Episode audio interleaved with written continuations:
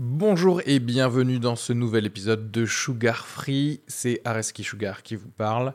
Pour vous dire que je suis en spectacle actuellement au théâtre Beau Saint-Martin à Paris. Donc si vous voulez venir voir une superbe heure de stand-up, n'hésitez pas à prendre vos places. Il reste des places pour les trois dernières représentations de la saison.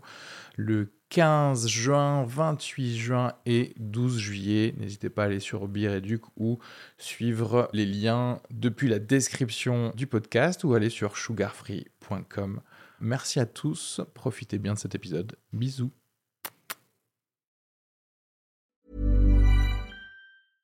When it comes to your finances, you think you've done it all. You've saved, you've researched, and you've invested all that you can.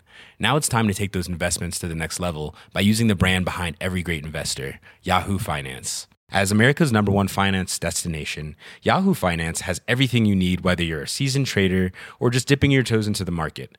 Join the millions of investors who trust Yahoo Finance to guide them on their financial journey. For comprehensive financial news and analysis, visit yahoofinance.com, the number one financial destination, yahoofinance.com.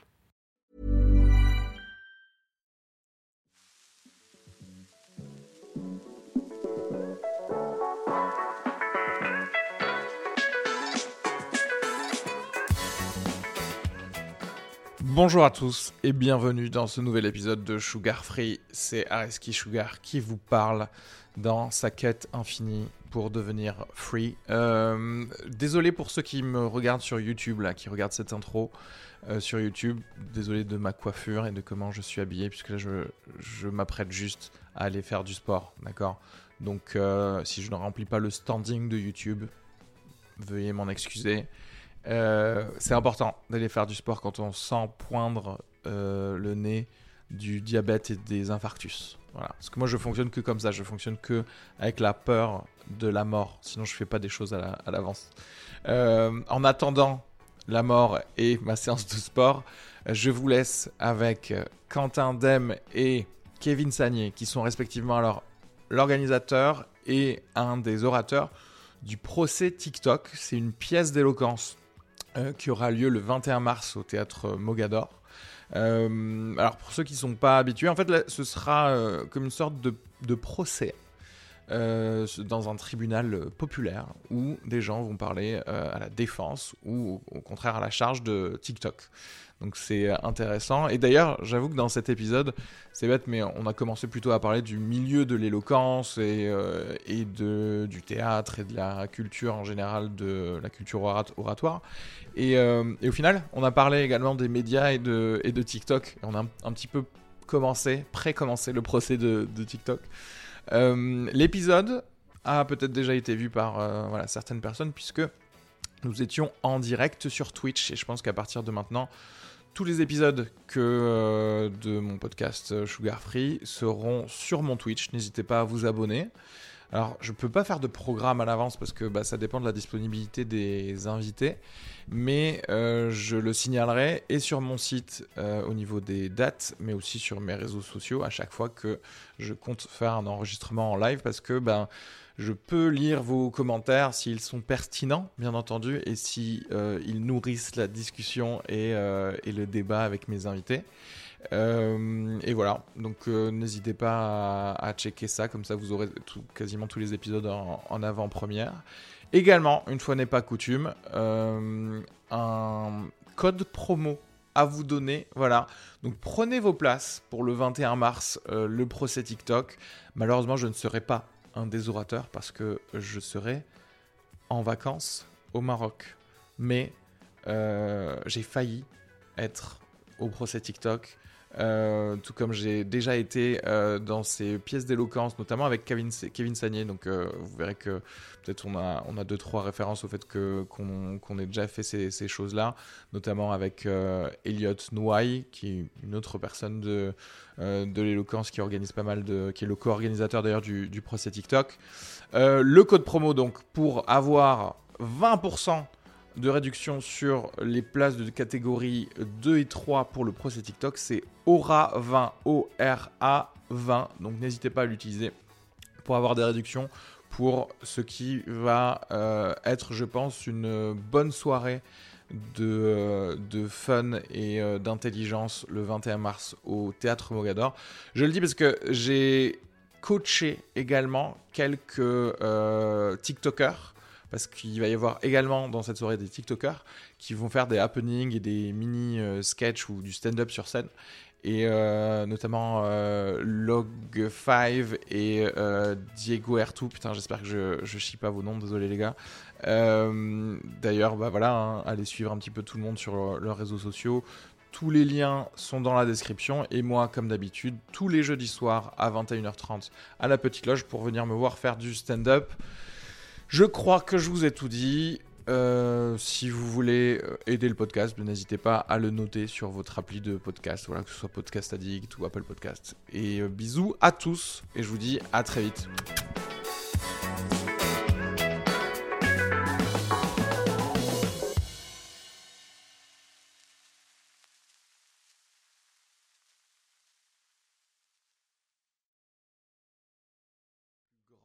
Salle que t'es où t'es organisé un truc?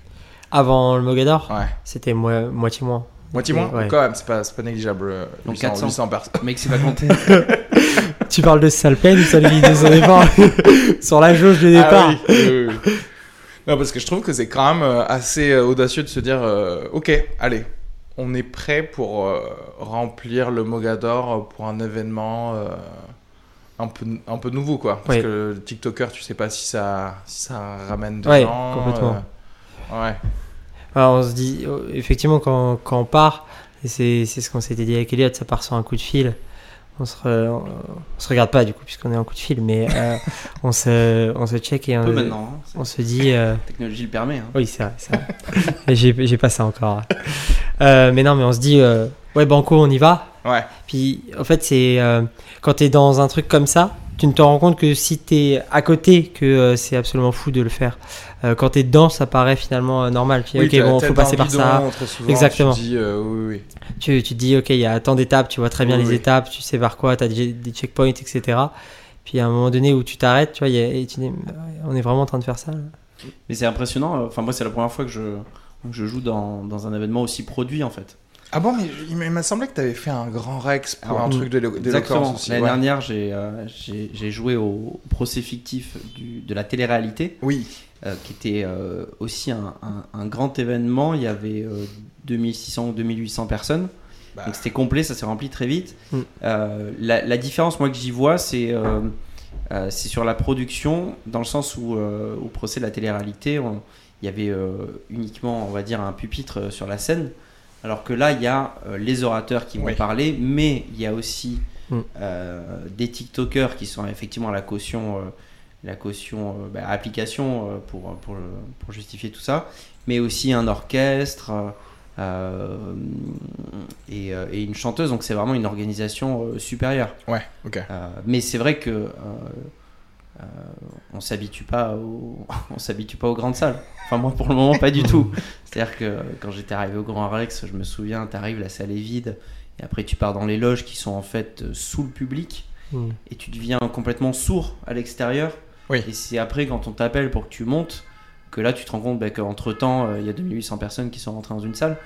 Et, euh, et à Mogador, pareil, on, on a fait des, euh, ils, nous ont organisé euh, une visite et, euh, et, et c'est pareil, c'est- très impressionnant. Et, euh, et c'est vrai que quand on voit la scène euh, qui est, qui est- qui est très profonde d'ailleurs, Mm. euh, on s'imagine déjà le- l'orchestre s'installer, euh, les avocats, les témoins défiler. Enfin, c'est euh, super quoi.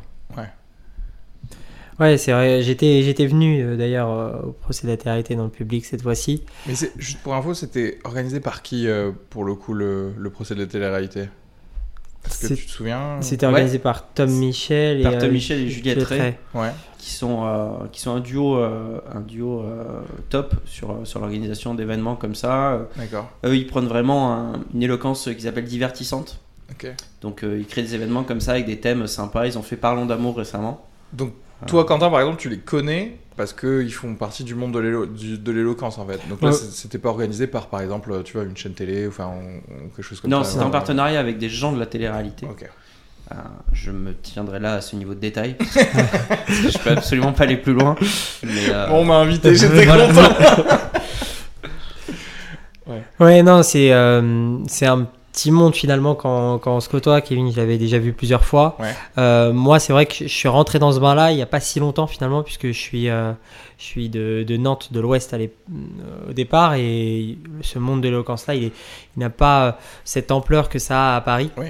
Donc en venant à la Sorbonne, avec cette culture de l'oralité, de, des concours d'éloquence, j'étais plongé dedans. Et puis avec euh, Elliot, qui était absolument fan déjà au départ et que je connaissais depuis des années, qui euh, m'a mis aussi le pied à l'étrier là-dessus. Et donc après, une fois que tu commences à faire plusieurs événements, tu commences à retrouver les mêmes parce qu'en général, ceux qui sont bons, ils sont pas non plus une centaine. Mm. Et donc euh, tu les retrouves, tu les recroises et c'est ceux qui organisent des événements après. euh, euh, Ça, c'est marrant, tu vois, comme l'offre de, j'allais dire, de location de théâtre possible peut euh, générer juste plus de créativité dans la culture de, de la ville. Parce que moi, je vois qu'à Toulouse, je pense que ça aurait généré beaucoup de- d'intérêt, euh, de l'éloquence, etc. Il y a, tu vois, enfin, il y a assez de euh, d'avocats pour ou de genre non mais c'est vrai qu'en général tu sais quand on dit éloquence ouais. c'est beaucoup les Ouais. gens du droit euh, Ils savent parler, c'est ça voilà que tu veux dire qui ont une certaine euh, voilà, qualité de prose, mais euh, dans, euh, ou en tout cas droit adjacent, tu vois. Euh, et je pense qu'il y aurait vraiment ça pour, pour le coup, parce que j'ai l'impression d'a- d'avoir rencontré pas mal de gens qui, par exemple, pouvaient venir à quelques soirées d'humour, de stand-up, Mhm. etc., mais qui, qui auraient Ouais. pu euh, être beau- vraiment intéressés par ça. Mais, tu vois, le nombre de théâtres ou de lieux où tu peux jouer est, très, est assez limité, et au final, tu vois, tout est déjà booké. euh, euh, ouais. vraiment bien à, bien à l'avance et tu peux pas tant que tu crées pas toi-même un nouvel endroit euh, tu vas pas euh, pouvoir justement donner envie à quelqu'un de dire bah, tu sais quoi si tu as une nouvelle forme de de spectacle à Ouais. nous offrir viens Et ça, ça a beaucoup changé parce que moi, ça fait quand même. Ça fait au moins 8 ans que, que je fais ce type d'événement. Alors, c'était sous forme de concours euh, quand j'ai commencé. Mais c'est. Ouais. Je trouve que. Alors, tu trouves que c'est peut-être pas encore assez évolué, mais ça l'était encore moins il y a quelques années. euh, où c'était uniquement réservé aux étudiants. C'est-à-dire que c'était Oui. des initiatives. Moi, je viens de Bordeaux, par exemple. Et après, je suis, euh, je suis passé par Poitiers. Et, euh, et en fait, tu voyais que c'était des initiatives très réduites à l'échelle d'une fac. Donc, tu as des concours, notamment le concours Lysias, euh, qui a des relais euh, locaux. Et en fait, c'est comme un championnat. Ouais. Si tu gagnes dans ta fac, pour euh, résumer, tu, montes à Paris au, au régional et, au fais national et voilà Ouais. et tu fais la et tu fais le concours national et en fait euh, à l'époque c'était très limité et moi je fais partie je pense de cette génération qui a vu le boom de l'éloquence se faire c'est à dire que moi j'en faisais avant que ce soit à la mode et après j'ai vu vraiment se développer un- une sorte de libération de la parole. Euh, en général on ne parle pas pour ça mais c'est pour moi c'est vraiment ça où à un moment et ça va avec ses dérives d'ailleurs tout le monde a cru qu'il pouvait parler qu'il pouvait s'exprimer et que ça allait être bien. Euh, et ça, ce boom-là, moi je l'ai vu il y a plutôt euh, 5-6 ans, euh, avec des étudiants qui systématiquement allaient participer à ces concours. Et évidemment, en fait, la masse fait que, selon d'où tu viens, tu vas pouvoir monter, etc. Mais pas euh, avec le talent d'un autre.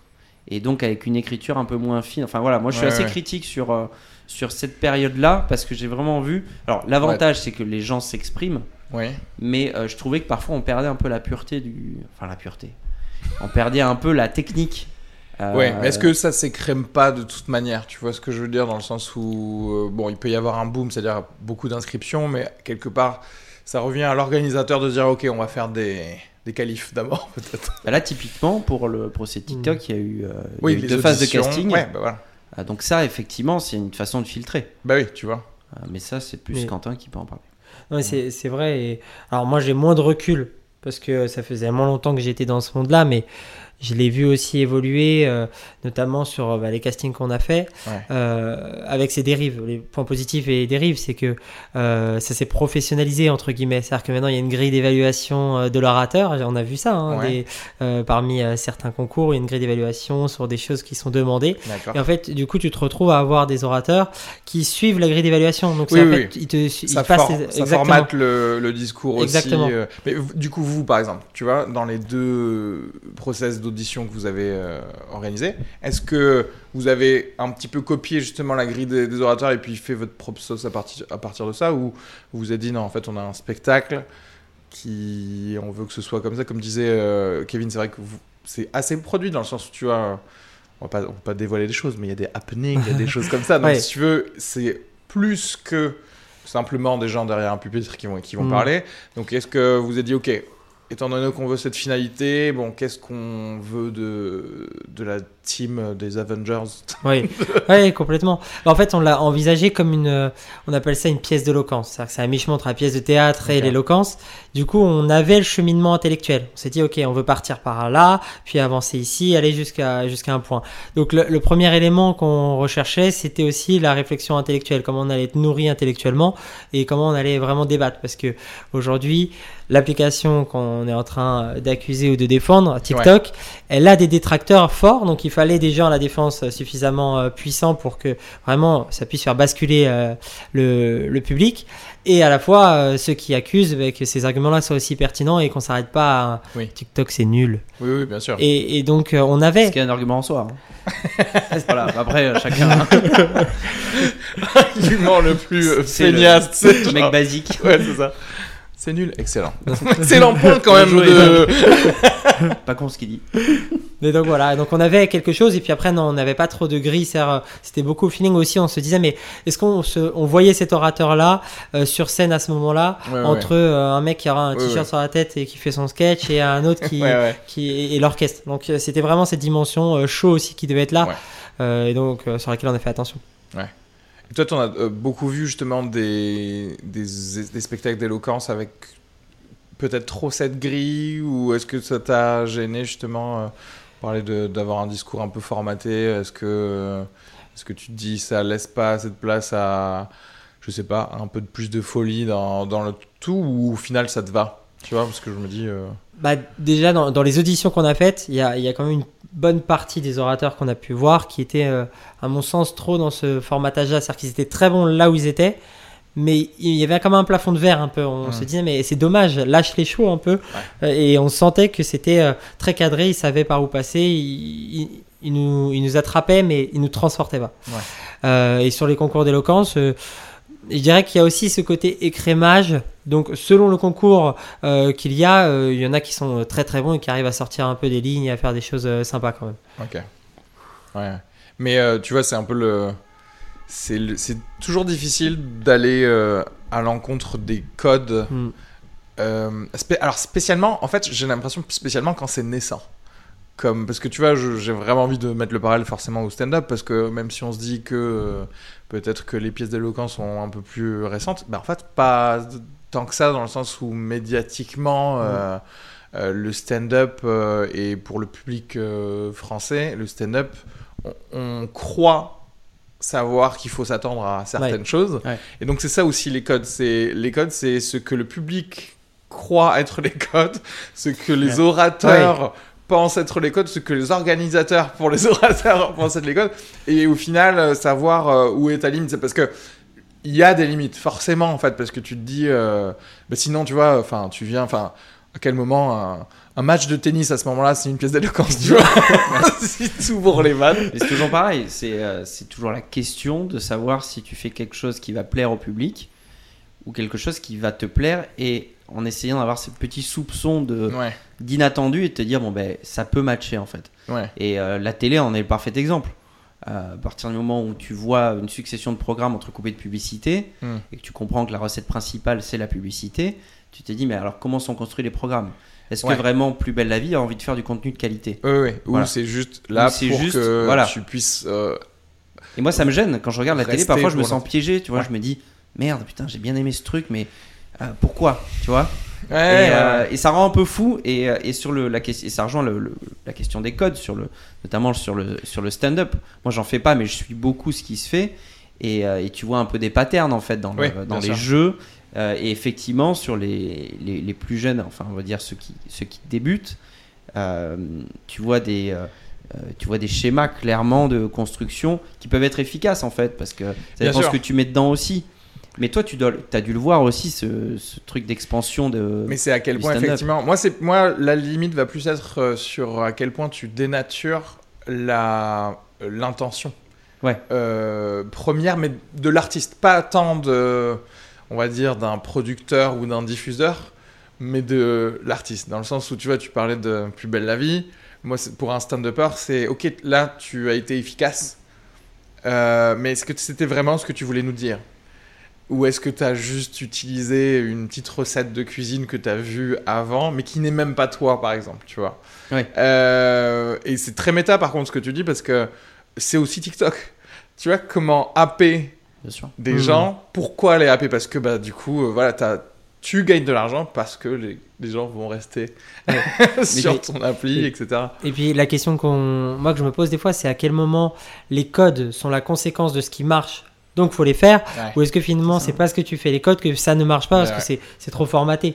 Euh, et des fois, euh, il y en a qui suivent euh, classiquement euh, les codes et, et c'est, c'est hyper, euh, c'est hyper puissant et ça marche très bien. Mais pour parler spécifiquement de, de TikTok que, que j'ai découvert en, en préparant le procès, c'est que, euh, par exemple, les trends, les- Ouais. les, tendances, typiquement, euh, ceux qui vont s'amuser à faire la, la danse pour la cinquantième fois, parce que 49, autres- 49 autres personnes l'ont fait avant, quelle est leur démarche en fait? Est-ce que euh, ils se disent tiens j'ai envie de m'amuser comme celui qui l'a faite ou est-ce que j'ai envie de la faire pour appartenir en fait à une communauté et que je suis en réalité les codes Ouais. et qu'on me dise regardez je suis euh, je vaux autant que les autres? Ouais.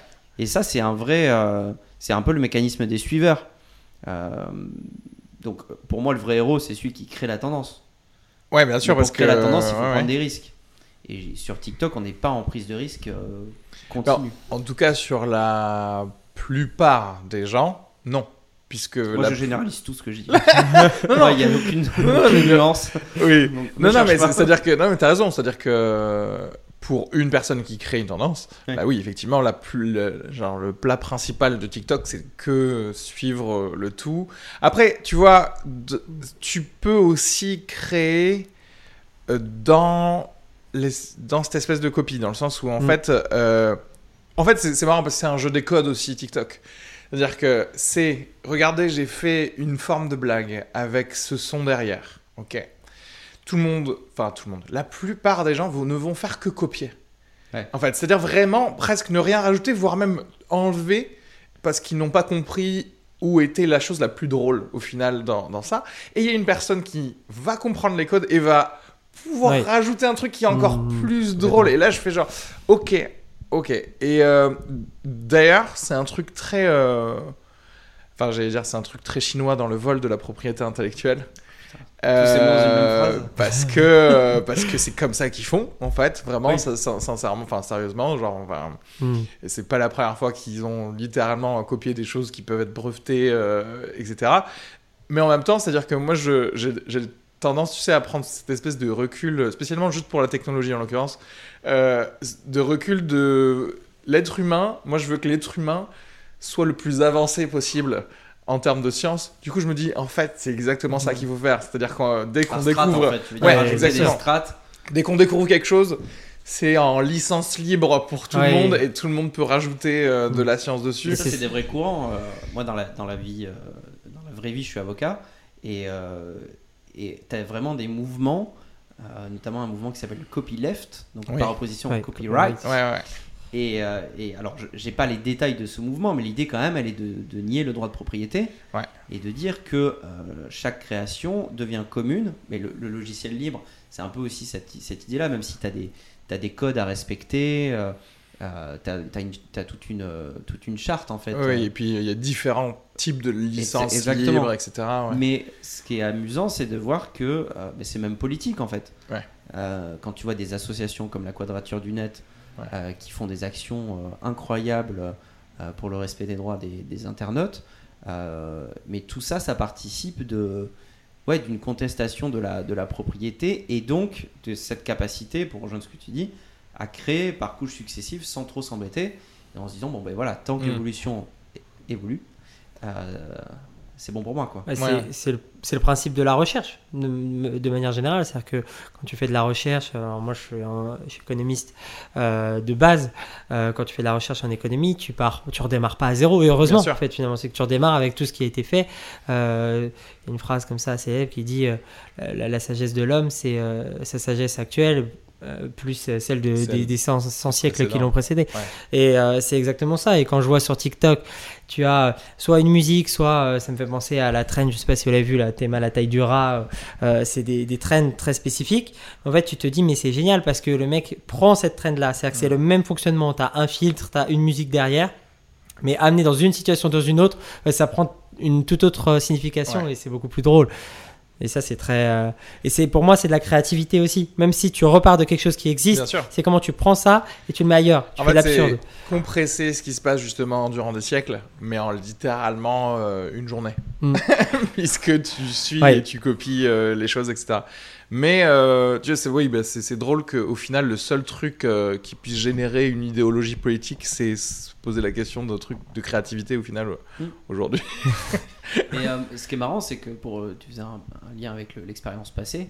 Moi, ce que j'ai trouvé fascinant en découvrant TikTok, c'est que tu avais des, des jeunes générations qui se réappropriaient ce qu'on nous on considérait comme des classiques, tu vois. Ouais. Quand, t'as, euh, quand tu vois une gamine Oui. de 18 ans qui fait du playback sur les trois frères, Ouais. tu te dis alors attends, qu'est-ce qui se passe? Euh, J'ai trébuché, je suis tombé dans une faille temporelle et, euh, il s'éclate, Oui. tu vois. Euh, la cité de la peur, c'est Ouais. pareil. Et, euh, et c'est euh, et c'est ce que je c'est ce que je dirais dans mon discours. Attention, c'est rien d'exceptionnel. mais euh, en fait, enfin certains considèrent que les TikTokers n'ont rien inventé. Mais c'est vrai, en fait, ils ont tout réinventé et c'est un peu l'idée. Ouais. C'est qu'ils s'approprient les codes et tu prends l'exemple de, de cette train de Théma la taille du rat qui a l'air exceptionnelle. mais mais c'est ça, tu vois, quand tu t'as une quand t'as une gamine, je, je sais pas pourquoi je dis gamin gamine, bref, euh, qui reprend euh, ces codes-là. un enfin, boomer, c'est pour c'est un boomer, c'est clair, faut que Non mais tu vois, bah, je pourrais te dire aussi, bah voilà, les inconnus, en fait, euh, ouais, ils ont tout pompé des Marx Brothers, etc. Ouais. Tu vois, on, en- est là ouais, en fait. C'est clair. Et, euh, et je vois. Et, et après, c'est ça aussi, peut-être, tu sais qu'il y a une mini déconnexion avec euh, le fait que bah, pour nous, le- les inconnus, les trois frères, c'est euh, la base Hmm. de notre culture. Et euh, pour euh, d'autres personnes, euh, c'est de l'archéologie en fait. Ouais. Ouais. Ouais. Et, euh, et du coup, nous, nous voir quelque chose d'évident être, euh, comment dirais-je, déterré juste pour être copié. Tu sais, il y a peut-être un peu ce truc de on est lésé, tu sais, on Ouais. fait, mais comment tu ne connais pas héritage. ça Ouais, déjà de clair. base? Mais alors qu'en fait, bah non, t'es né euh, 20 ans après, donc non, tu peux pas Ouais. connaître. quoi.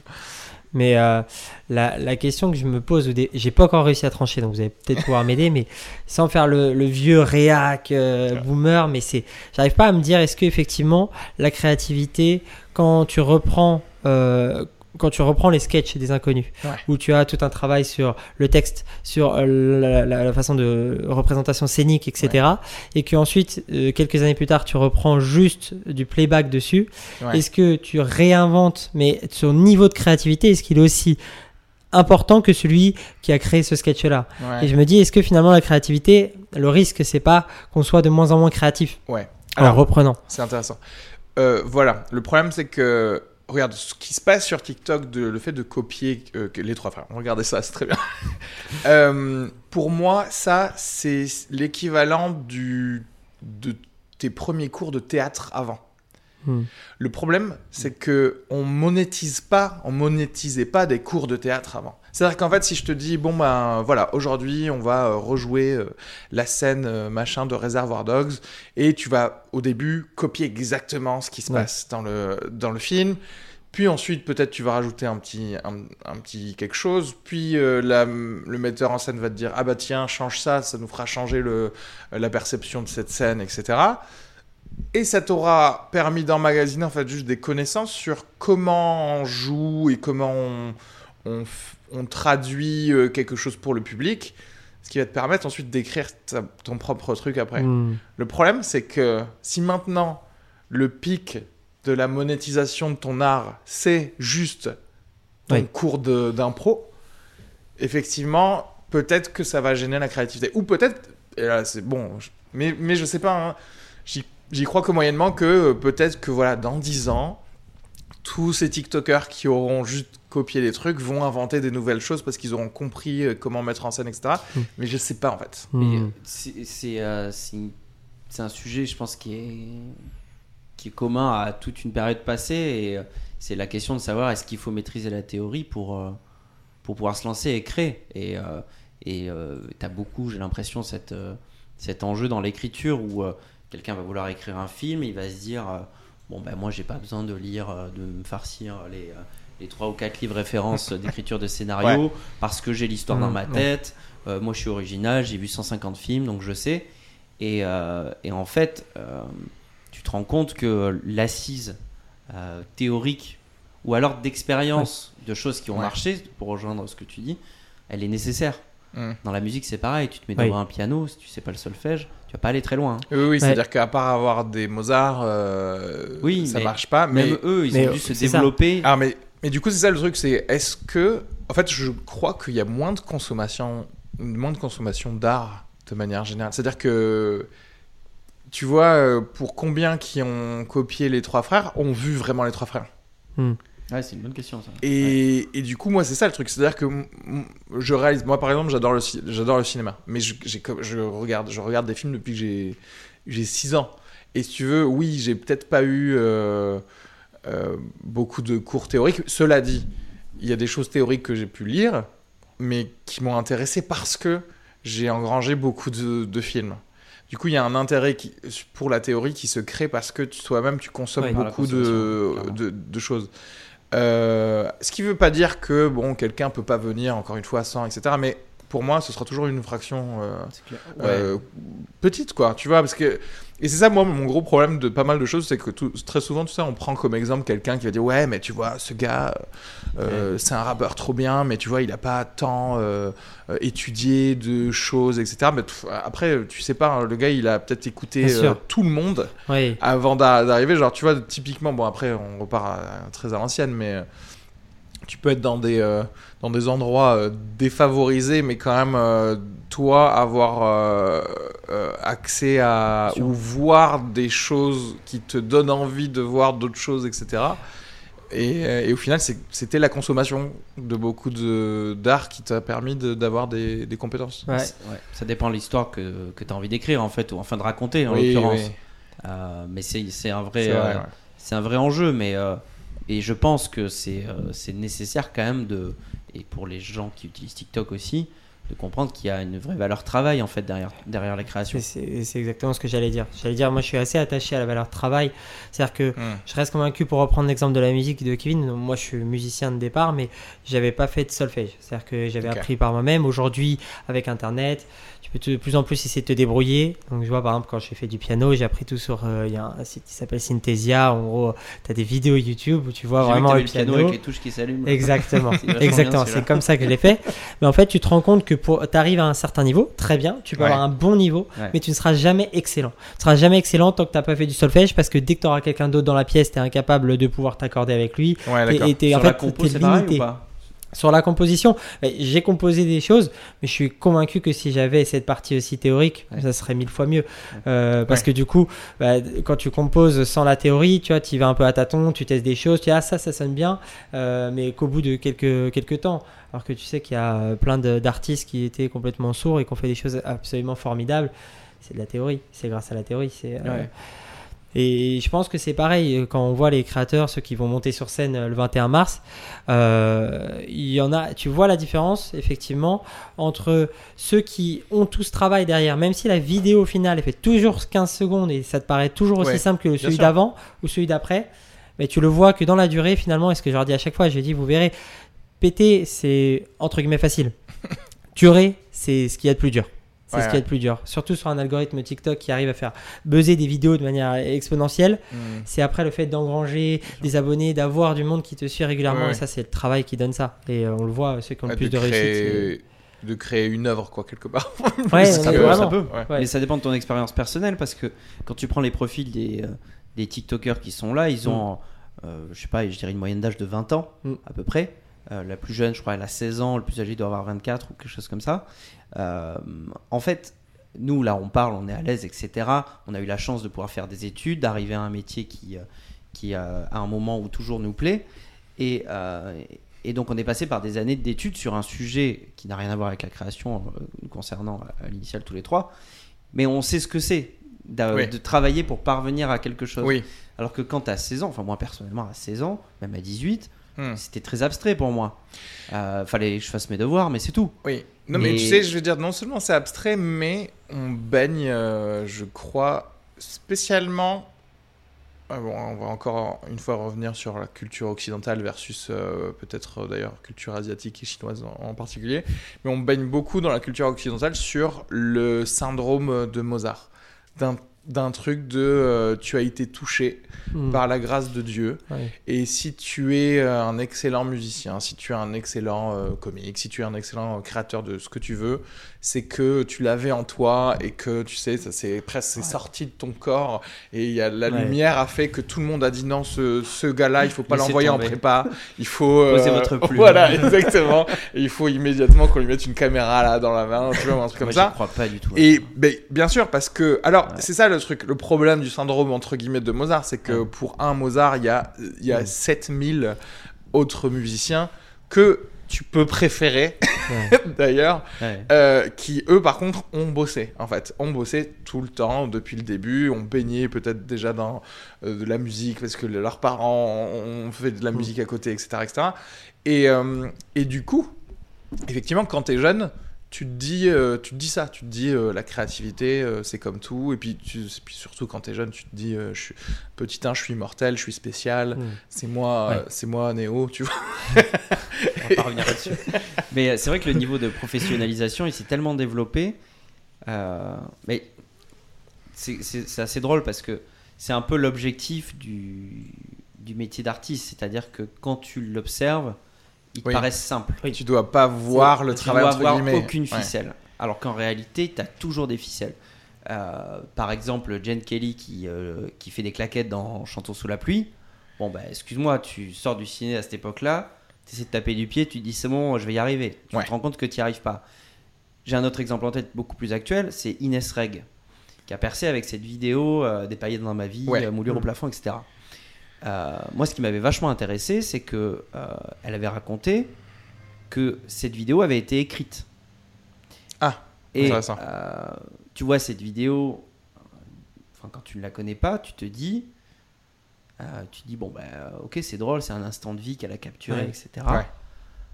Et, et ça change tout. C'est un peu comme quand tu découvres les coulisses de quelque chose. Oui. Tu rencontres quelqu'un que tu, de connu, tu vois, tu te dis ah ok donc il y a quelque chose derrière Ouais. Euh, qui est, euh, enfin qui est du travail. Ouais. C'est c'est la fameuse phrase euh, euh, il faut 10 ans pour être connu du jour au lendemain. Oui, En fait, voilà, que. Ouais, c'est tu te rends compte que le mec- Ouais, oui, Là, c'est j'ai deux révisé. là. là, je carton plein. hein. C'est carton Ça plein. fait deux, mais Fais gaffe à la prochaine. non, mais c'est. euh, tu te dis, mais ce mec-là, ok, ça a pété, sa vidéo incroyable. Et puis après, quand tu creuses un peu, si t'aimes bien, tu te rends compte qu'il en a fait un milliard avant Bien sûr. qui n'ont pas marché, mais Voilà, c'est celle-là qui a marché. Et puis, du coup, pour, pour, pour la- pendant les milliards, il a affiné l'écriture. Oui. affiné Regarde la Camping 3, réalisation. par exemple. par exemple. Et ben, Très les deux exemple. premiers, c'était des brouillons. et le 3, C'est fou, hein. Une malédiction du 3, je crois, parce qu'il y a les bronzés 3 aussi qui sont un cas d'école. Ah, Il y en a beaucoup, Euh, mais non, ouais, ouais. L'arme fatale, pas mal. Non, pas mal. C'est dans le 3 où il y a la cuvette des toilettes qui, C'est dans le 2, je qui crois. skyrock. Non C'est dans le 2, je crois. Ok. Non, non, mais Terminator 3, c'était de la merde, effectivement. Tu vois. OSS Ah, ça. Ah, Bon. ouais. Ah, Ah, ouais, là, il y ouais, ouais. Il y a débat. Non, pas aussi bien que les deux premiers, effectivement. Ouais, ouais. Très. euh, Des choses à dire sur Nicolas Bedos. c'est de nulle part. Euh, Oui, mais et du coup, euh, peut-être que. Est-ce que. Tu vois, TikTok. C'est pour tes futurs arguments, ça aussi. Mais est-ce que TikTok ou tout le, le système des réseaux sociaux euh, va pas euh, continuer à aider la, le rêve euh, de impossible de en fait je, je n'ai pas besoin de travailler mon art pour être un artiste qui fonctionne. Enfin qui fonctionne dans le sens qui, qui a beaucoup de following d'ailleurs entre, entre guillemets parce que parce que je crois que c'est ça aussi que ça veut dire. C'est à dire que qui aujourd'hui va se dire nous y compris, hein. enfin moi y compris, euh, voilà, qui suis dans le stand-up, etc., qui se dit, Eh, en fait, moi ce que je fais, ça fonctionne trop bien, tant que t'as pas, euh, je sais pas, 100 000 followers euh, ou quoi que ce soit. Ce qui peut un peu les, les sauver, entre guillemets, c'est que euh, il y a une exigence d'avoir toujours plus de contenu. Donc en fait, euh, mon chemin de pensée, c'est de dire que en réalité, percer et se maintenir avec une seule vidéo sur TikTok, ça serait quasi impossible. Mhm. Parce qu'en fait, après, tu vas rentrer effectivement dans un mécanisme d'adhésion des followers, etc., qui vont être en attente d'autres contenus. Ouais. Et euh, moi, quand j'ai fait ma petite enquête sur, sur TikTok, c'est le journaliste d'investigation de Non, non, Bidon. mais ouais, ouais. Mais quand j'ai quand même téléchargé pour voir, etc., j'ai vu que les gens qui fonctionnaient euh, s'obligeaient quand même à publier beaucoup de contenu. Parfois plusieurs fois par jour. Et je me dis, bon, alors, soit ils cherchent constamment à ce que la vidéo fonctionne, soit ils essayent d'entretenir un lien. Et sur TikTok, j'ai l'impression que c'est plus ça.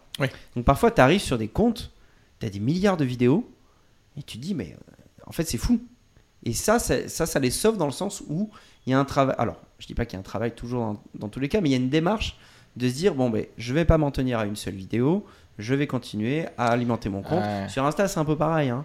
Et moi, je vois ça oui. aussi, que ça peut être une aliénation, de, Bon. tu sais, même une vassalisation vis-à-vis de la de la l'app. Oui, Oui, bien Euh, sûr. parce que du coup, tu peux pas te dire, euh, vous savez quoi, là, euh, je vais faire une vidéo, mais en, mais un mois, mais elle va être vraiment géniale. C'est exactement ce que j'allais dire, c'est que je pars de la même conséquence que toi, mais je, enfin, je- je- du coup, je ne fais pas la, la même conclusion. C'est-à-dire que c'est justement parce qu'il y a tout le temps des vidéos à sortir que c'est plus difficile. C'est plus difficile d'avoir le travail de rédaction, c'est plus tra- difficile d'avoir le travail de mise en scène, parce qu'il faut sortir, sortir, sortir du contenu. Et donc, euh, tu te retrouves, et d'ailleurs, c'est ce que disent pas mal de créateurs, c'est que sur euh, TikTok, ils ont beaucoup moins de travail à faire que sur Insta, parce que c'est euh, beaucoup Hmm, plus brut. Euh, Il y en a qui se lèvent le matin, ils font une vidéo TikTok, mais ils ne le feraient pas sur Instagram. Ouais. Instagram, c'est léché, tout doit être carré, etc. Ou alors sur YouTube, qui est encore un travail différent où tu as euh, potentiellement beaucoup plus d'écriture, tu travailles ta vidéo, etc.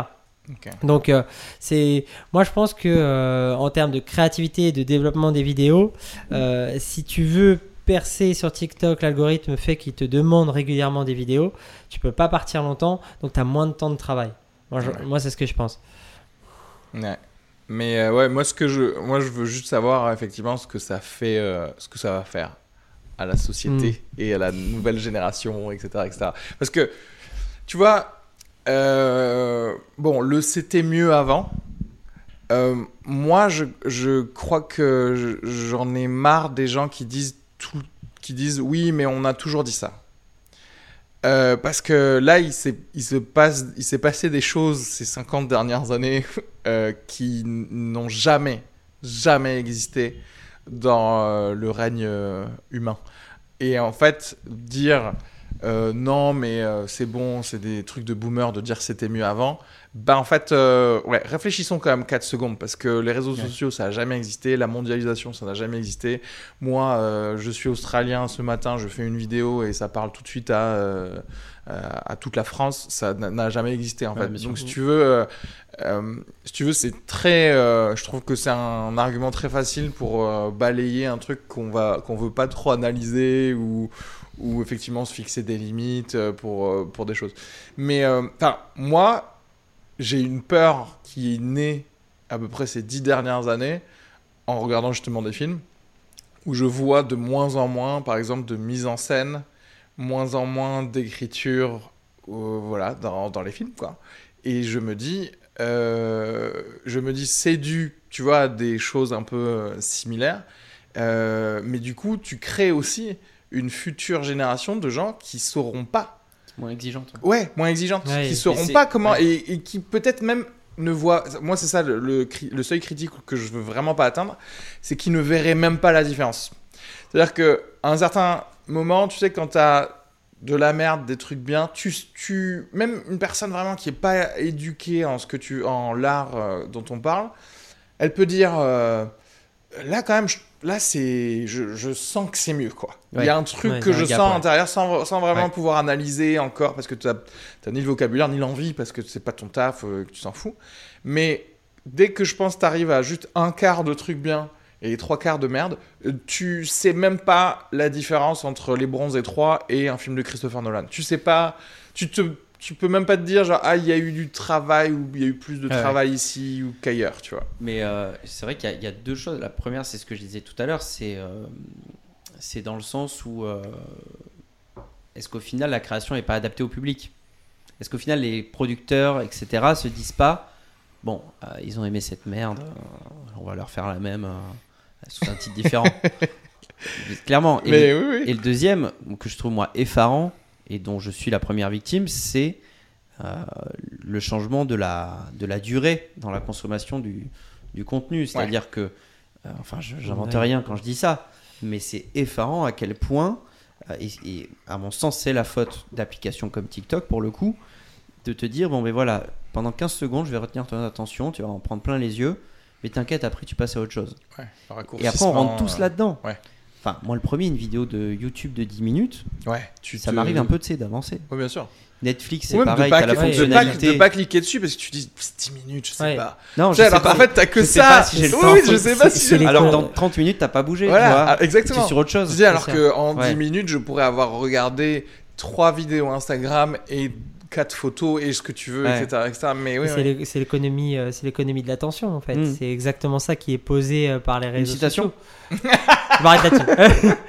Comme disait. euh, non, mais c'est c'est ça en fait, c'est l'économie de l'attention. C'est aujourd'hui, on doit de plus en plus euh, t'attraper dès les premières secondes, sinon tu zappes, tu passes à autre chose. Moi, j'ai quand même quelqu'un dans mon entourage sur les vidéos YouTube, il les regarde à x1,5. Pour Oui, aller plus vite, oui, oui, ça oui, existe. oui, oui. Oui, ça existe. C'est-à-dire, euh, tu veux voir ta vidéo, mais tu la regardes en plus vite. Et ouais. Et donc, euh, effectivement, tu as ces dérives. Mais du coup, de l'autre côté, pour répondre à ce que tu évoquais à risque au début, c'est euh, oui, il y a tout un tas de trucs qui sont, à mon sens, en tout cas, moins bien qu'avant. Euh, effectivement, l'économie d'attention, on n'arrive plus à être concentré. Euh, même, je crois que le temps, le temps de, de, de réflexion des, des gens, enfin de concentration des gens, il diminue drastiquement. Ouais. Je pense qu'aujourd'hui, être professeur, ça doit être Ah tellement ouais, difficile euh, au lycée, au collège par rapport à avant. Imagine à quel point on se disait déjà qu'être prof, Ouais. quand nous on était élèves, c'est Je vous ai perdu. C'était La difficile. conversation a duré, la conversation a duré beaucoup trop longtemps. Désolé, j'étais en... j'étais ailleurs. D'ailleurs, tu es en train de regarder de- du TikTok. Ouais. Euh, non, mais j'aime bien parce que ouais, là, on prof. fait du. Bien. On fait, j'aime bien, on fait le procès TikTok. mais tu vois, ce que tu disais sur qu'est-ce que, est-ce que c'est parce que le public veut? Parce qu'effectivement, ce sont des choses plus faciles, euh, plus, euh, j'allais dire, euh, du cerveau reptilien. Donc, c'est ce qu'on veut. Bah, j'allais le faire, bon, malheureusement, enfin, malheureusement. ou heureusement pour moi, je serai finalement au Maroc pendant, pendant que vous ferez le procès TikTok. Mais, mais c'est vrai que si j'étais passé, tu sais, parce qu'on Oui. il y avait le démocratie et TikTok, et c'est vrai que enfin, un spoil d'un univers parallèle où j'aurais fait le procès TikTok, mais j'aurais terminé en fait sur cette petite vanne qui serait de dire, mais en fait, euh, tu vois, la TikTok n'est pas un danger pour la démocratie, c'est la démocratie qui est un danger pour la démocratie, tu vois, parce que au final, tu te dis, ok, je vais offrir ce que veut, Mm. ce que veulent les gens, et te- à aucun moment tu ne t'intègres ou tu intègres une quelconque vision, euh, une vision. Alors là, je vais autre que je, je, je donne euh, ce que tu veux sans te dire, bon, est-ce que, euh, tu vois, est-ce qu'à un moment, si je te nourris que de Kinder Bueno, ça va pas poser un problème à ton foie, tu vois Ou à ton pancréas Alors là, je vais sortir un gros mot, Kevin, c'est pour toi. Mm. Ça, c'est ce qu'on appelle en philosophie l'ontophanie. Ouais. C'est-à-dire, en gros, à mon sens, le public veut ça parce qu'on lui a donné ça. C'est-à-dire, en fait, ça dépend de comment tu as les choses qui t'entourent. Je vois par exemple cette table, tu es une table rectangulaire, on est à une distance avec Kevin et toi, et ça euh, induit nos gestes, ça induit notre façon d'échanger. Si c'était une table ronde comme les chevaliers, Ouais, tout le monde à équidistance. Bah là, c'est la même chose. Tu as une application aujourd'hui qui te limite à 15 secondes, 30 secondes. Nécessairement, tu habitues ton public à ces 15-30 secondes, et donc euh, sur le long terme, tu finis par avoir euh, des, des contenus peut-être moins travaillés, etc. Et, et euh, ne plus faire la distinction entre le contenu qui a mis 6 mois et celui qui a mis euh, un mois. Mais ton exemple est excellent parce que, tu vois, euh, le roi Arthur a fait le choix de la table ronde Oui. pour que tout Oui. le monde, pour qu'il n'y ait pas de. Exactement. Mais donc, à un certain moment, on peut intégrer pour le bien-être. euh, après, tu fais ce que tu veux, ou le bien-être, ou d'ailleurs pas du tout le bien-être, ou pour le contrôle de la société, quelque chose qui fait qu'on va changer. Comment dirais-je, peut-être la version la plus facile euh, de, dans la fabrication de quelque Mm. chose, euh, etc.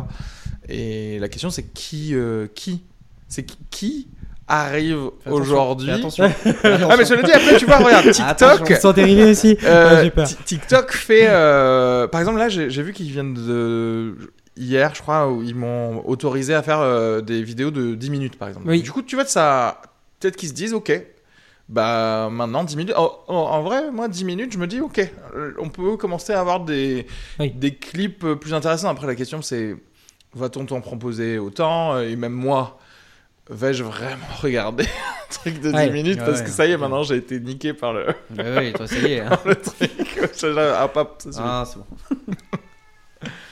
Mais euh, ouais, c'est euh, c'est intéressant et euh, moi j'y ai vu. Enfin, j'étais euh, entre guillemets content de voir qu'il y avait cette extension à 10 minutes. Ouais. Euh, après, je me demande la réalité des choses. Est-ce que effectivement les gens vont faire des vidéos de 10 minutes Ouais. Euh, Mais c'est euh, intéressant à suivre. Après, là encore, tu parlais de contraintes, que le message était contraint par la façon dont te permettait de le faire, si j'ai bien compris.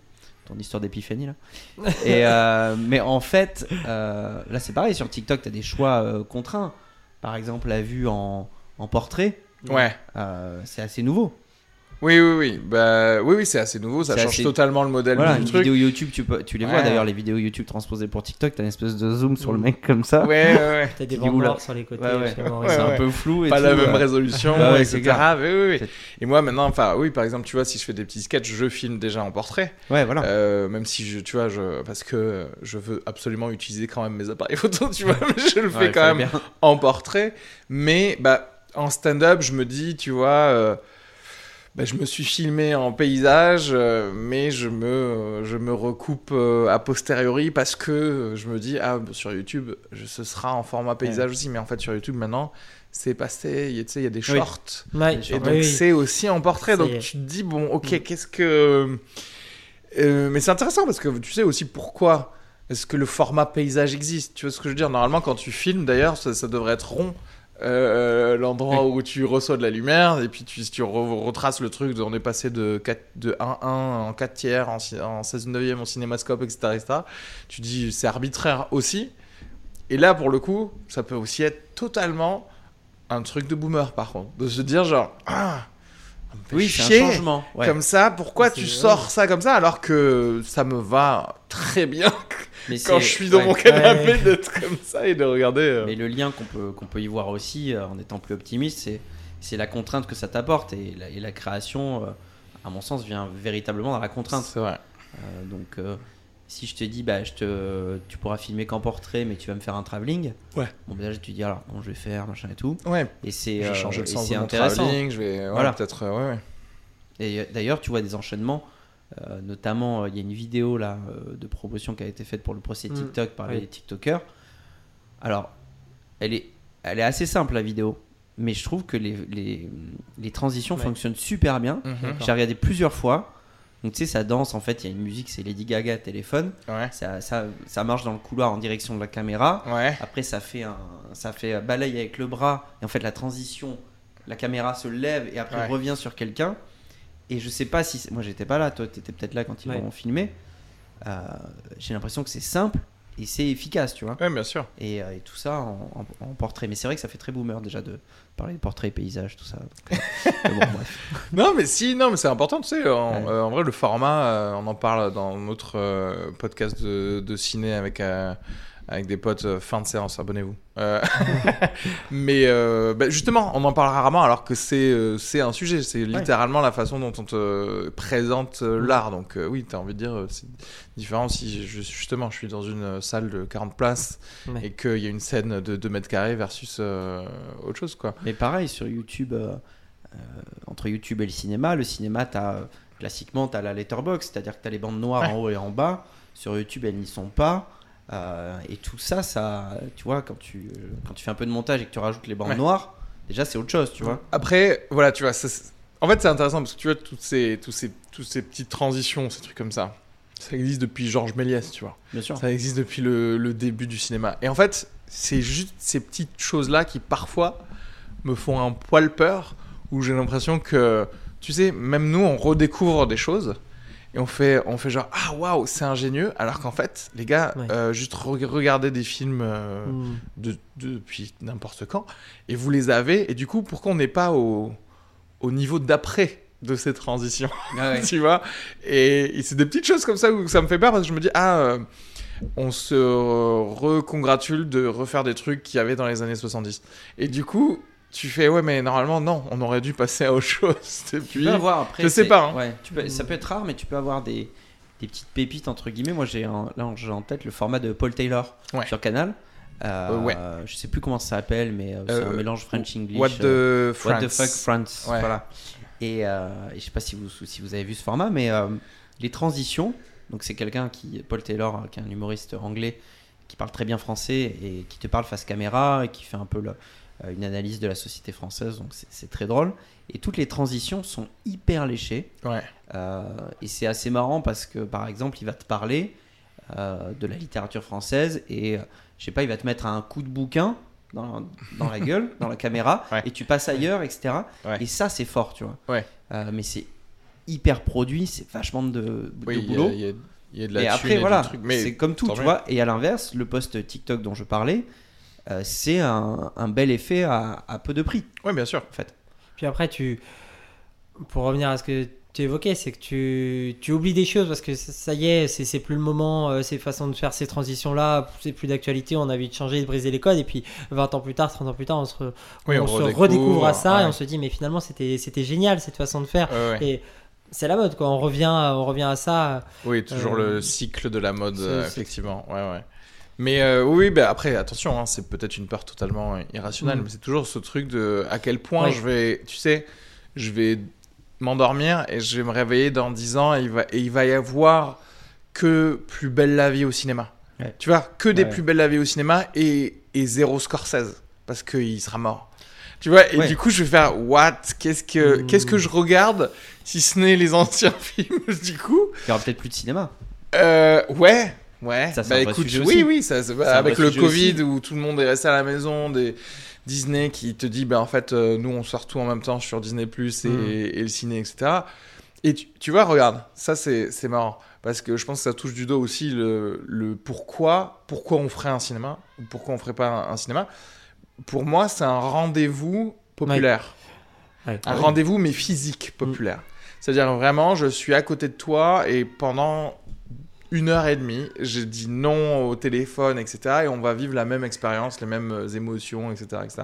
Je trouve que c'est un choix de fédérer euh, une partie de ton peuple euh, sur des Ouais. choses, tu vois. Et t'as pareil sur la télé. Oui, ce que j'allais dire. La télé, c'est Ouais. euh, c'est le rendez-vous. Ouais. Euh, le C'était. JT de C'était- 13h. C'était, ouais. Alors, c'était Oui, tu me diras, peut-être Mais qu'il y a des choses comme les JT ou des choses pas comme morte. ça qui... Moi, je, moi, je continue. Tu la défends pas morte. je la. Je Tu la ranimes. je peux la défendre. Euh, mais euh, mais l'idée, c'était ça. C'était de dire euh, bah, le dimanche à 20h, vous allez tous regarder Toy Story sur TF1. Ouais. Et demain, vous parlerez du fait d'avoir regardé Toy Story Toy sur Story, TF1. ouais, ouais. Et, et on regarde tous dans la même direction, en fait, avec la télévision. Donc, ce- alors, le rendez-vous n'est pas physique. Tu t'invites pas des gens à regarder la télé chez toi. Ouais. Moi, non. Mais euh, contrairement ouais, au si on pourrait en vrai aussi. puis ouais, t'as- ouais. on pourrait. Mais tu le fais plus, ça. Oui, on le fait plus. T'avais ouais. ce moment de familial. C'est c'est pour ça que je disais c'était Ouais. c'était à l'époque le, le vendredi soir ou le samedi soir il y avait le film à la télé. Ouais. Maintenant avec Netflix ou euh, Disney Plus chacun dans sa le chambre. moment, oui, et- voilà. Toi, et tu tu l'auras regardé à voilà. 15h, moi, je l'ai regardé. ouais, Exactement. ouais. Et ben, justement, tu vois, et ça, euh, euh, on te dit que ça n'est pas grave parce que c'est vrai que ça peut doper euh, plus de ventes de choses, par exemple. Tu vois ce que je veux dire? Mm. C'est-à-dire que on n'a pas à s'acheter quelque chose en commun euh, si tout le monde l'a déjà euh, de manière individuelle. Mm. Tu vois, si et, et c'est et voilà. Et donc ça n'arrange personne, je Mm. crois. Si, si ce n'est ju- juste quelqu'un qui voudrait une sorte de bien-être social, mais qui veut un bien-être social? C'est clair, t'es fou. Qui- arrête. mais oui, non mais tu vois, Ça va pas. qui aujourd'hui dit bon on va faire telle ou telle chose parce que euh, d'ici 5 ans euh, on sera plus cool entre nous Hmm. mais ça ne m'apporte pas d'argent ce que tu dis en fait Et si- si- Trouve-moi un moyen de le monétiser. Exactement. on le fait. si on trouve un moyen de monétiser et en fait tu vois le bien-être c'est pas monétisable parce que à la limite le mal-être moi je peux te vendre des antidépresseurs des choses comme ça mais le qu'est-ce que tu vas faire? Tu vas faire une balade dans le parc avec tes amis? Bah ça me rapporte pas d'argent moi À part des infusions, ouais, je vois pas ce que tu veux faire. faut augmenter le prix des infusions Quand même que ce soit intéressant pour le lobby Ça passe du par thé là. Ça passe par là, sachez-le. Ouais. Non, mais c'est. euh, Mais c'est marrant, parce... enfin, c'est vraiment des questions de génération, en fait. Parce que là, tu demandes à, à un des TikTokers. Euh, et en même temps, c'est moi, c'est ce qui m'a. J'ai eu l'occasion de les rencontrer dans le cadre de séances de, de coaching euh, pour leur euh, passage sur scène. Et, euh, et en fait, euh, bon, je suis arrivé dans la pièce, j'ai dit bonjour Internet. tu vois? Non, mais je me suis dit, Je me suis dit la blague. immédiatement Voilà. haï pour ça. Exactement. Non, mais je me suis dit la blague elle vaut ce qu'elle vaut, mais on va la faire. Et bon, ça a pari de folie, mais euh... mais en fait, C'est genre 25 ans après Norman et tout. ouais, tu ouais, sais. clair. Bonjour Internet. Et en fait, après, dans la journée, j'ai vu euh, que, euh, que plusieurs personnes qui étaient complètement extérieures à TikTok interagissaient avec eux et leur disaient Oui, vous dans votre monde, euh, Hmm. euh, vous vous souvenez de la télévision, etc. Enfin, il y avait des vannes comme ça qui Oui, tournaient. oui, oui. Et jamais j'ai trouvé que ça les, qu'ils se sentaient destinataires. C'est-à-dire qu'ils se, nous on les voit comme des Hmm. gens qui évoluent dans un espèce de cloud Ouais, euh, d'accord. Tu vois, où euh, tout le monde danse, fait des playbacks, etc. Nous, on les met dans cette catégorie, mais eux-mêmes, euh, pour eux, c'est un truc d'évidence. Je sais pas si tu vois ce que je veux dire, Oui, Quentin. très bien. Mais euh, eux se résument pas à ça, alors que nous, oui. On leur dit, vous êtes Ouais. Internet. Bien sûr. Et, et c'est assez euh, amusant parce que t'en viens à leur parler euh, comme si. euh, Enfin, moi au début, je me suis surpris à leur expliquer des trucs en me disant, mais euh, arrête, ils savent très bien. Mhm. Et en fait, euh, là, moi, je, je suis tombé dans un truc de. Pas de conflit de génération, mais de différence. Mhm. Me dire comment j'aborde ça? Ok. Est-ce que je les traite vraiment comme une catégorie de gens qui appartient à cet internet-là? Ouais. J'insiste avec le mot internet. J'ai pas dit web, hein. Ouais, Mais, euh, attendez.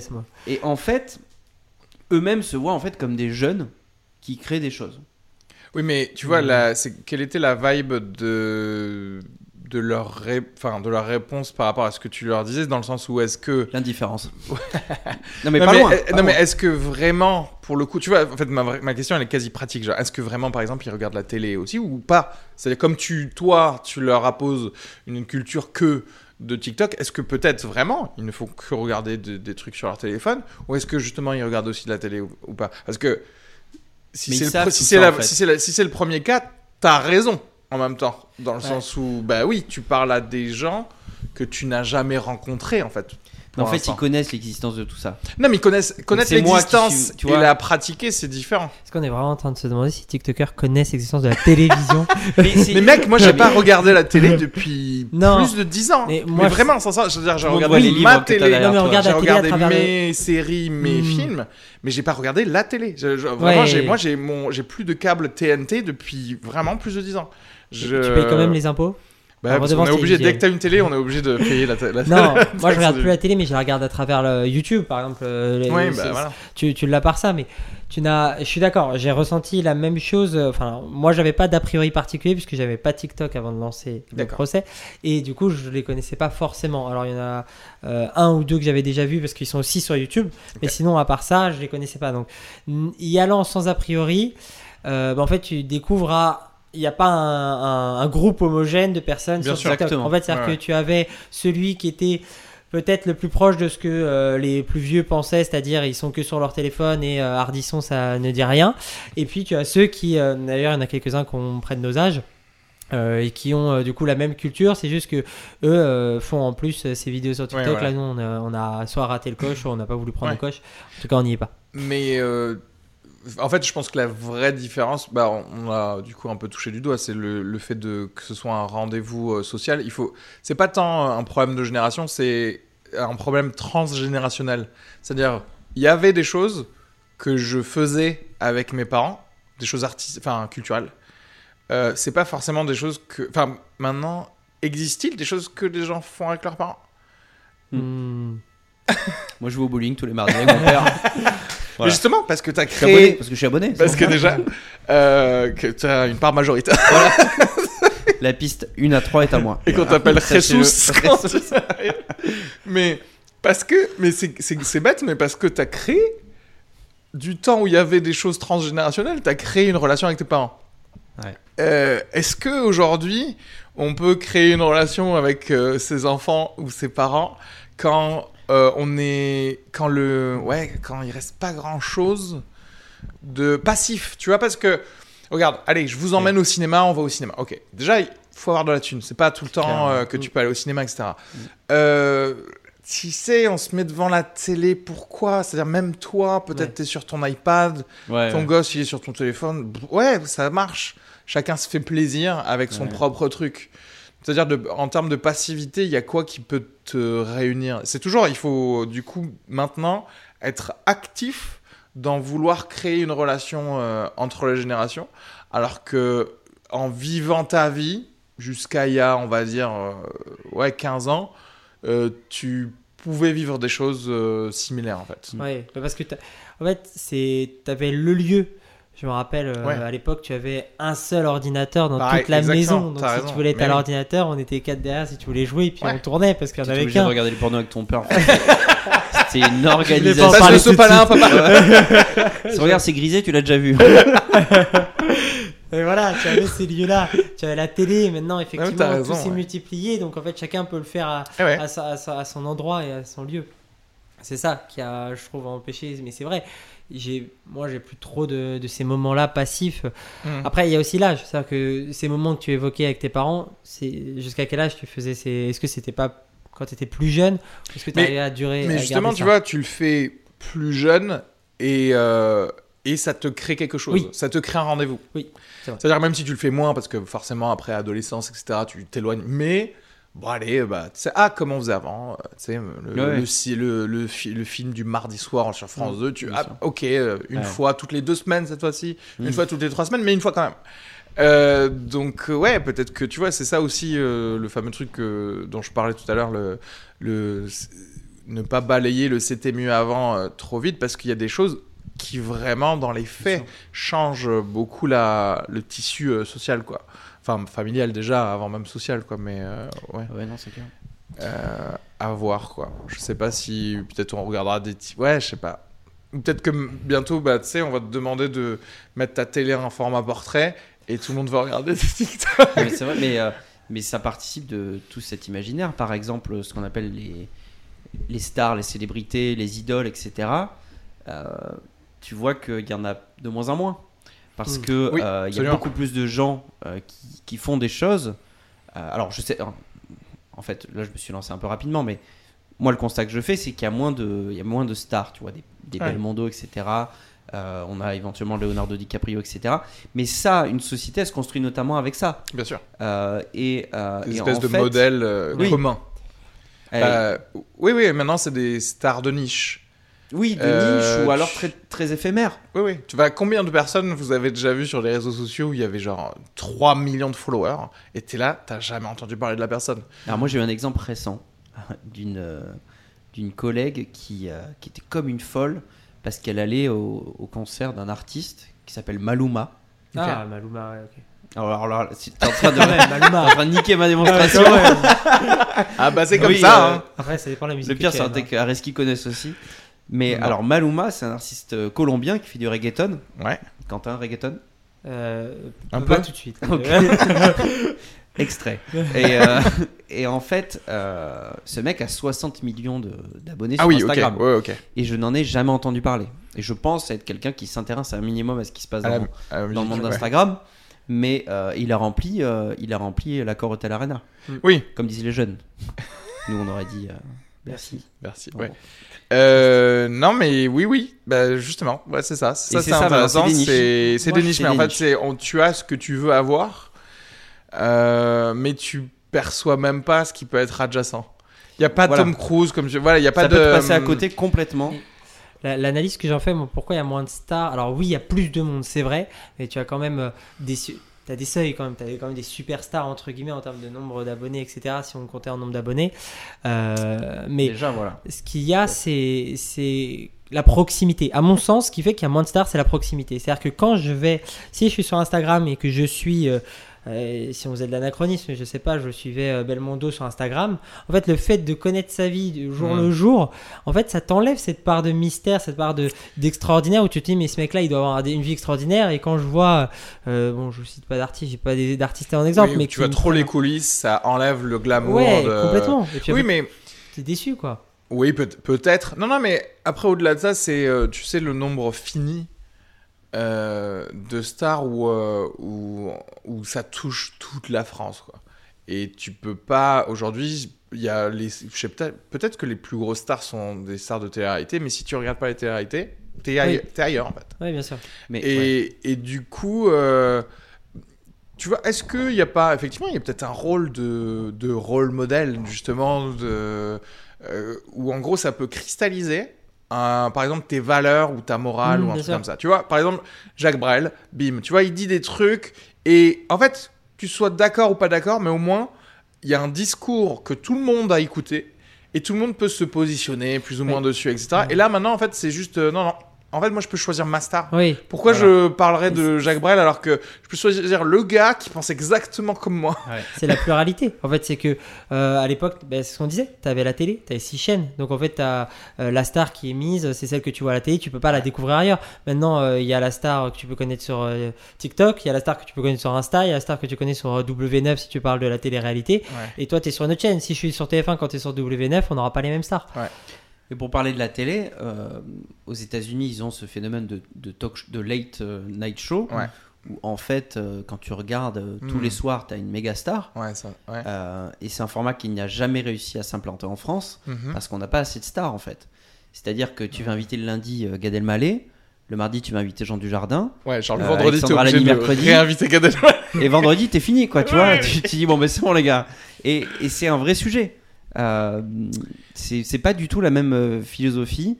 Euh, Ouais. Et donc la conséquence c'est sur les rôles modèles. Ouais, que tu Cela peux dit, tu vois, c'est vrai que j'avais jamais pensé, mais c'est vrai qu'au moins, il y a un rendez-vous national aux États-Unis pour te dire qui sont les stars. Mais c'est c'est- certains sont très tard en plus. Oui, oui, certains commencent à sont trop tard, 23h30. mais c'est vrai qu'on a. euh, C'est-à-dire que là, aujourd'hui, dans mon TikTok, euh, Instagram, etc., aux États-Unis, ils continuent à avoir ça. Donc c'est quand même, il y a quand Ouais. même un truc où tu, où tu peux dire, écoutez, moi, euh, je sais pas, je suis bûcheron euh, euh, dans l'Alberta ou quoi. tu Ouais. vois et en fait, je, si je regarde, euh, Je un vais petit, savoir un petit- ouais, je vais savoir Mmh, que aujourd'hui, Voilà, c'est voilà. Ouais. aujourd'hui c'est Zendaya qu'il faut, Voilà. ok. Et mais et c'est vrai qu'en France, il y a pas, il y a pas trop ça, je crois. Non, il y a Parce eu qu'il y a des plus. il y a- tentatives. avant, tu sais, non mais avant il y avait ça, comme Jean-Pierre Foucault, tu vois les, il y avait. Ouais, Il y dimanche. avait des. euh, Enfin, vivement dimanche, Ouais, c'est ouais. pas, c'est chiant. Mais Ouais, ce que je veux dire, c'est que. non, mais à l'époque, il y avait euh, du prime time. Oui, c'est ça. Avec des vrais, euh, des, bah, des vrais- les vrais artistes de l'époque qui quand même passaient, faisaient des sketchs ou alors Moi, je suis assez l'invité c'était nostalgique de etc. ça. Je me souviens des Mais oui. samedis soirs ou des vendredis. Mais oui, parce que en fait, c'était un rendez-vous pour te dire la France, euh, c'est ça que vous devriez regarder.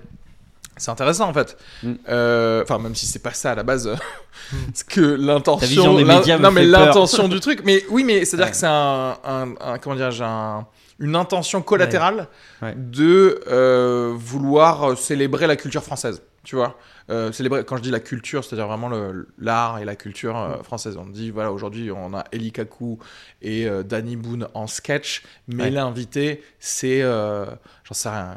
euh, J'allais dire Guillaume Canet, mais il avait 12 ans à l'époque. Bon, mais tu vois, fais, ta- fais ton menu. euh, Fais ton menu. vois, mais justement, il y a un menu. C'est-à-dire, il y a quelqu'un qui dit voilà, moi, ça, c'est mon menu Ouais, de la France d'aujourd'hui et je vous le donne. Et on a euh, arrêté ça en France. On le Ouais. fait plus. Ce qui est bizarre, hein, parce que ça a marché, j'ai l'impression. Et à quel moment on s'est dit, genre, c'est quoi? On va arrêter de, de choisir le truc. Tu vois. Mais euh, Ouais, c'est un peu ce qu'essaye de faire Arthur avec euh, Vendredi Tout est permis, un peu, non? C'est après, ouais, c'est vrai que oui, oui, oui. Non, mais t'as raison. oui. euh, c'est vrai que ça existe qui est techniquement encore, Mais même c'est si plus c'est très. euh, Mais t'as c'est des vrai, récurrents. côté, Ouais. euh, Euh, T'en as, c'est toujours les mêmes. Donc, euh, mais oui, c'est un peu la logique et, euh, et c'est un rendez-vous qui est, qui est Mais devenu assez, même si c'est très comment dirais-je ouais enfin bon c'est un truc à concept etc mais ouais à voir à voir si euh, si la, la télé française pourra prendre faire des choix peut-être pour euh, redonner des rendez-vous euh, aux mais, euh, familles Il y a une vraie question oui, sur l'avenir de la télé. euh. parce que n'oublions pas que TikTok euh, en Chine est interdit au moins de 14 ans euh, Mm. passer 40 minutes et interdit entre 22h et 6h du matin ouais. donc en vrai euh, voilà passer 22h t'es obligé de parler à tes parents quoi Ça fait une fenêtre assez réduite. Ouais. Mais voilà. Euh, on, on récapitule peut-être un petit peu de promo. On repart sur le procès TikTok, donc le 21 mars au Théâtre Mogador à 20h 20h30. 20h30. De toute façon, je mettrai tous les liens euh, dans la description pour, euh, pour réserver des billets, etc.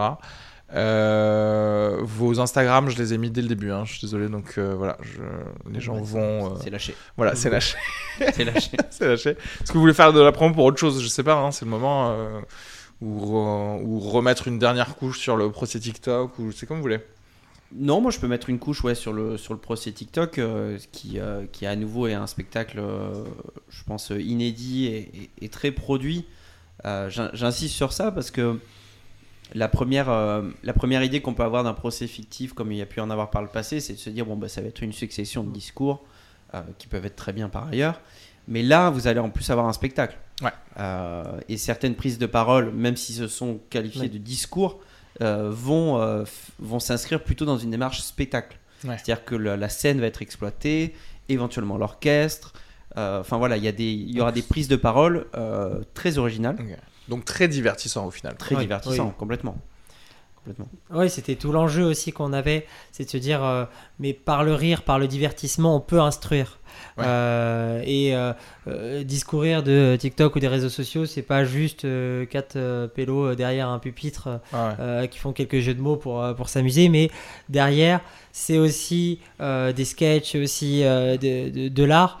Et, et ce qu'il y a aussi d'énidé dans, dans, dans ce procès-là, c'est que d'habitude, quand il y a un de ces types de procès-là, il n'y a jamais les principaux concernés, entre guillemets. C'est euh, Oui. le procès de vrai, latéralité. Alors que là, Jean-Charles TikTok sera là.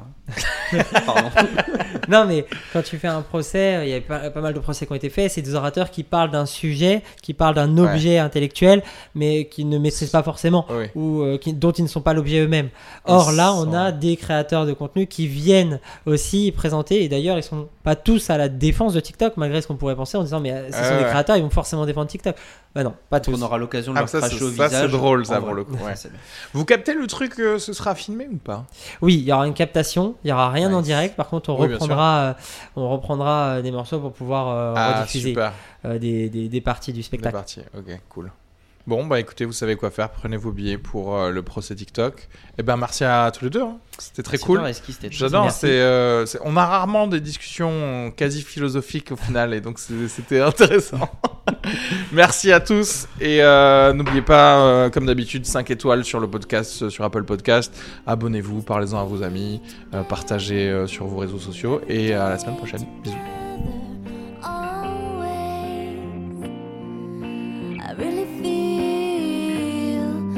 I'm losing my best friend. I can't believe this could be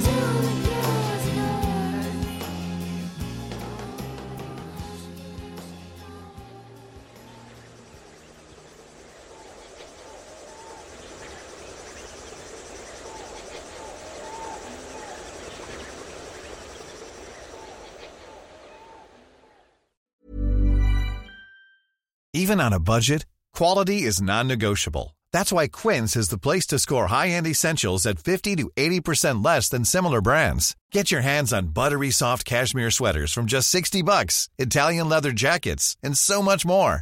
And the best part about Quince, they exclusively partner with factories committed to safe, ethical, and responsible manufacturing. Elevate your style without the elevated price tag with Quince. Go to quince.com slash upgrade for free shipping and 365-day returns.